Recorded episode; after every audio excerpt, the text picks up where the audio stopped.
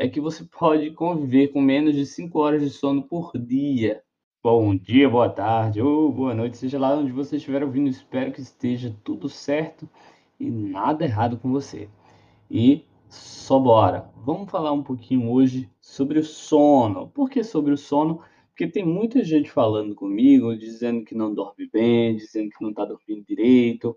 E eu super entendo vocês, tá? Até porque a gente não não está numa situação legal, né? Não estamos vivenciando um momento legal e isso pode tirar o nosso sono, né?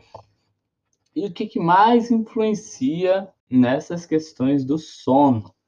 A gente tem dificuldade de dormir porque a gente pode possuir algumas ansiedades noturnas, algumas preocupações noturnas, a ansiedade em geral, e pode ser, e o nosso sono também pode ser afetado por, por uma depressão, caso você venha a ter uma depressão, sim.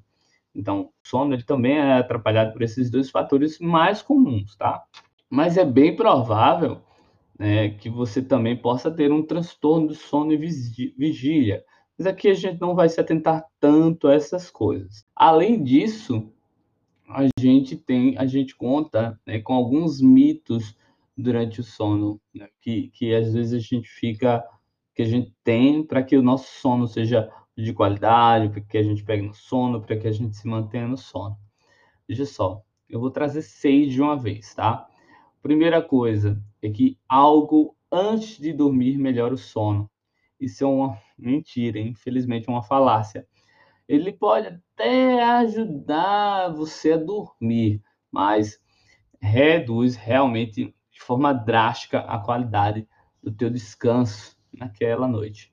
Por quê? Porque isso acaba perturbando o estágio do sono na fase REM, que é o movimento rápido dos olhos, que é super importante que para a tua memória e para o teu aprendizado, certo?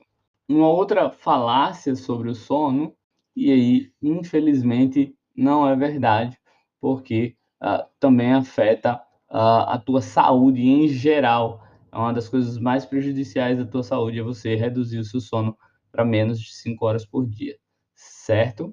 Embora algumas pessoas digam que podem ficar muito bem durante com menos de 5 horas. É claro que isso impacta, claro, na sua saúde emocional, na sua saúde mental e no geral. Né? Você pode ficar mais irritadiço durante o dia, com menos de 5 horas, ou enfim.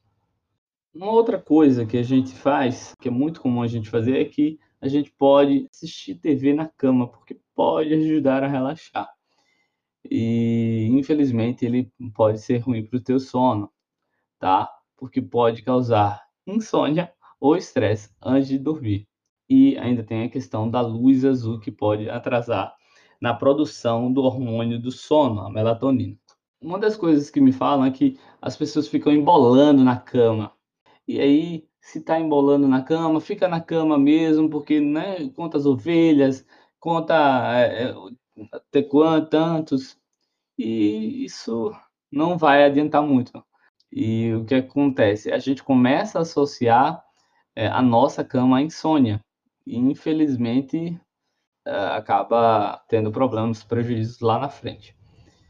Uma pessoa é, relativamente saudável, né, pega no sono é, em 15 minutos, mais ou menos, né? Se você tá com muita dificuldade, sai da cama, vai para outro ambiente e faça algo que seja literalmente irracional. Por exemplo, dobrar, dobrar mesa e cuecas, por exemplo, sei lá, apertar o botão soneca. Eita funçãozinha da miséria, né, minha gente?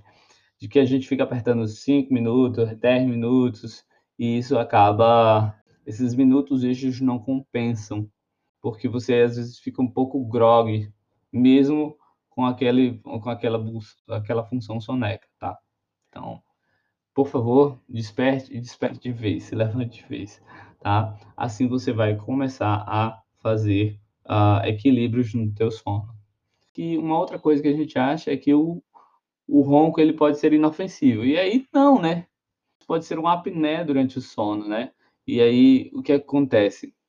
A apneia é uma parada respiratória durante o sono. Pessoas com pressão alta, batimentos cardíacos irregulares podem sofreram um ataque cardíaco ou derrame durante o sono.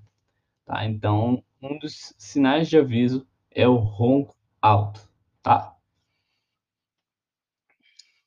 Agora, o que, que é verdade nisso tudo, tá? Por exemplo, é, para quem tem crianças, né? Sim, o fato é que uh, o sono ajuda as crianças a crescerem, né? De que uh, fazer a, a, atividade física antes de dormir pode atrapalhar o sono, sim. Cochilar à tarde faz muito bem, sim, mas desde que não ultrapasse os 40 minutos após o almoço, tá? Uh, depois começa a prejudicar o teu sono noturno, que é o mais importante. Nisso tudo, a gente pode falar mais depois, uh, mas nisso tudo, entenda que a gente precisa de uma rotina, alimentação, sono, enfim, um monte de coisa. Agora, por que, que eu estou falando do sono, né? Veja, uh, dormir ele pode te ajudar não só na performance acadêmica, mas como cognitivamente, na, na questão dos pensamentos. O ato de dormir o suficiente permite que você possa consolidar informações que temos e fazermos até atividades melhores. Bom, agora essa questão com a dificuldade de dormir já não é de agora, né? Ela já vem desde o invento da lâmpada no século XX, porque a gente tratou, né, e a gente às vezes trata o sono como se fosse uma doença, um inimigo.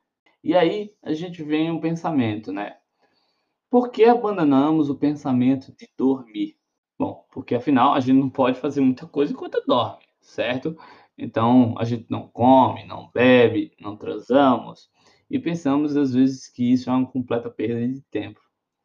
Que isso é totalmente errado. É uma parte incrivelmente muito importante do nosso corpo. Às vezes a gente pode até dizer que, por exemplo, é, é dormir complicado porque, no geral, se você viver até os 90 e tiver um sono regular, você vai tirar, tirar 30 anos da sua vida. Tirar entre aspas, tá? Mas o nosso cérebro ele continua trabalhando. Você só vai ter a ganhar, na verdade, com isso. Porque imagina, se tu não dorme, tu não consolida a informação que você adquiriu durante o dia e acaba tendo um sono e aí acaba, por exemplo, ah, eu quero estudar mais, eu quero fazer isso mais, eu quero trabalhar mais, mas o como vai ser a qualidade disso aí? E tu vai ter essa, tu vai reter essa informação?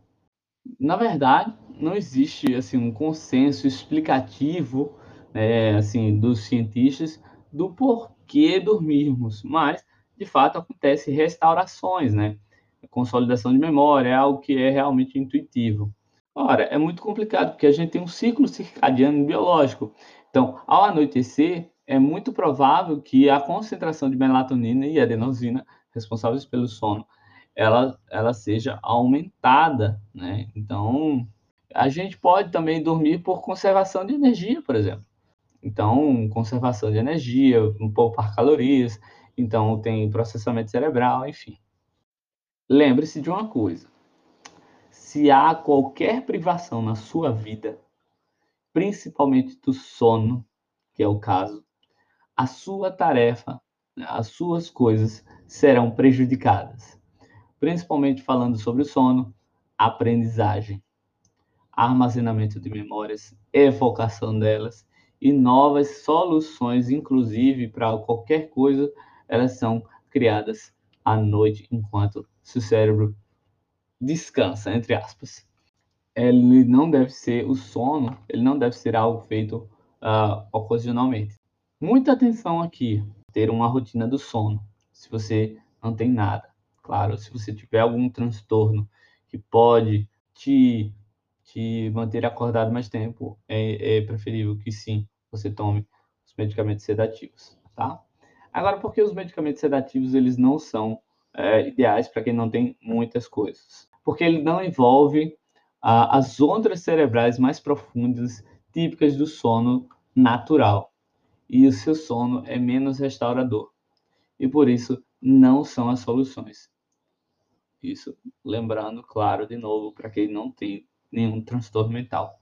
Quando a gente não dorme de uma forma natural, existe uma redução no estado de alerta. E o que acontece cada vez que a gente tem um sono ruim? Né? As consequências elas são várias: atordoamento, esquecimento diurno, baixa de libido, né, sexual, um tempo de reação mais lento e alguns vícios a substâncias estimulantes, bem provável também. Quando estamos com uma privação de sono, é muito provável que a gente faça mais uso de um café e que dificulta, e o café, por ser estimulante, dificulta pegar no sono, e aí é, medicamento, enfim. Outras consequências de um sono ruim é memória ruim, pouca criatividade, mais impulsividade. O ganho de peso também pode ser muito presente, porque a grelina, né, um hormônio da fome, ela é estimulada e tu corre em busca de, às vezes, um carboidratozinho, um açúcarzinho, e por aí vai. As pessoas cansadas, em geral, têm um maior risco de infecção. Atenção aqui. As pessoas cansadas correm um maior risco de infecção. E estamos passando por um momento de muita infecção devido à questão do Covid, tá? Da Covid-19 do coronavírus, tá? Então, é muito provável que essas pessoas cansadas também desenvolvam diabetes e tenham maiores chances de ter estresse ou transtorno do estresse, tá? E aí, o que, que eu faço para melhorar meu sono, Arthur? O que, que eu faço para melhorar meu sono? Bom, vamos lá. Primeiro, faça um monitoramento do teu sono, como ele anda, quantos alarmes você usa, se você tem muita privação do sono, caso você use muitos alarmes. A segunda coisa é, as dicas que eu posso dar é, faça do seu quarto um refúgio para dormir. Atenção, não use a cama. Se você puder deixar o seu quarto escuro e frio, ótimo. Né? Se não, tudo bem também. Mas escuro, pelo menos, e silencioso. Esqueça, por favor, das luzes.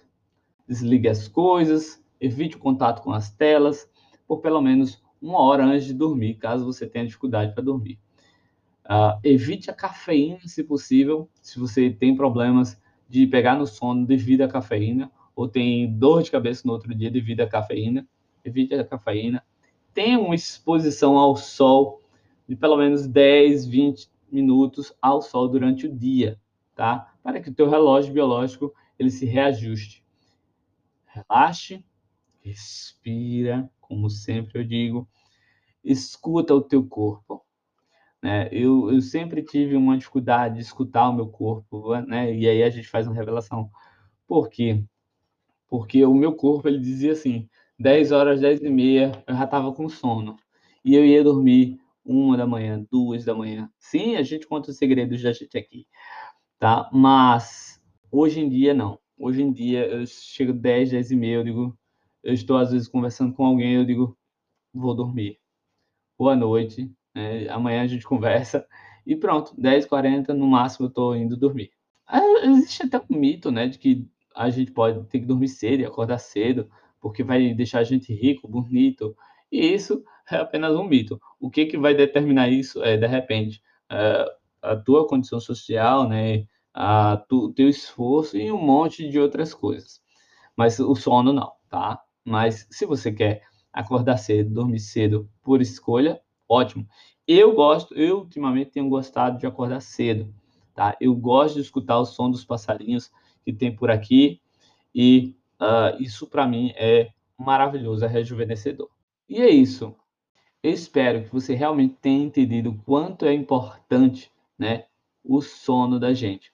Ele é importante para nossa área funcional de corpo, área social, área profissional, área acadêmica, área comportamental, área relacional de relacionamentos, tá? Para que você não tenha prejuízos maiores, certo? Espero que você tenha boas oportunidades é, adequadas também para você ter um seu sono em paz.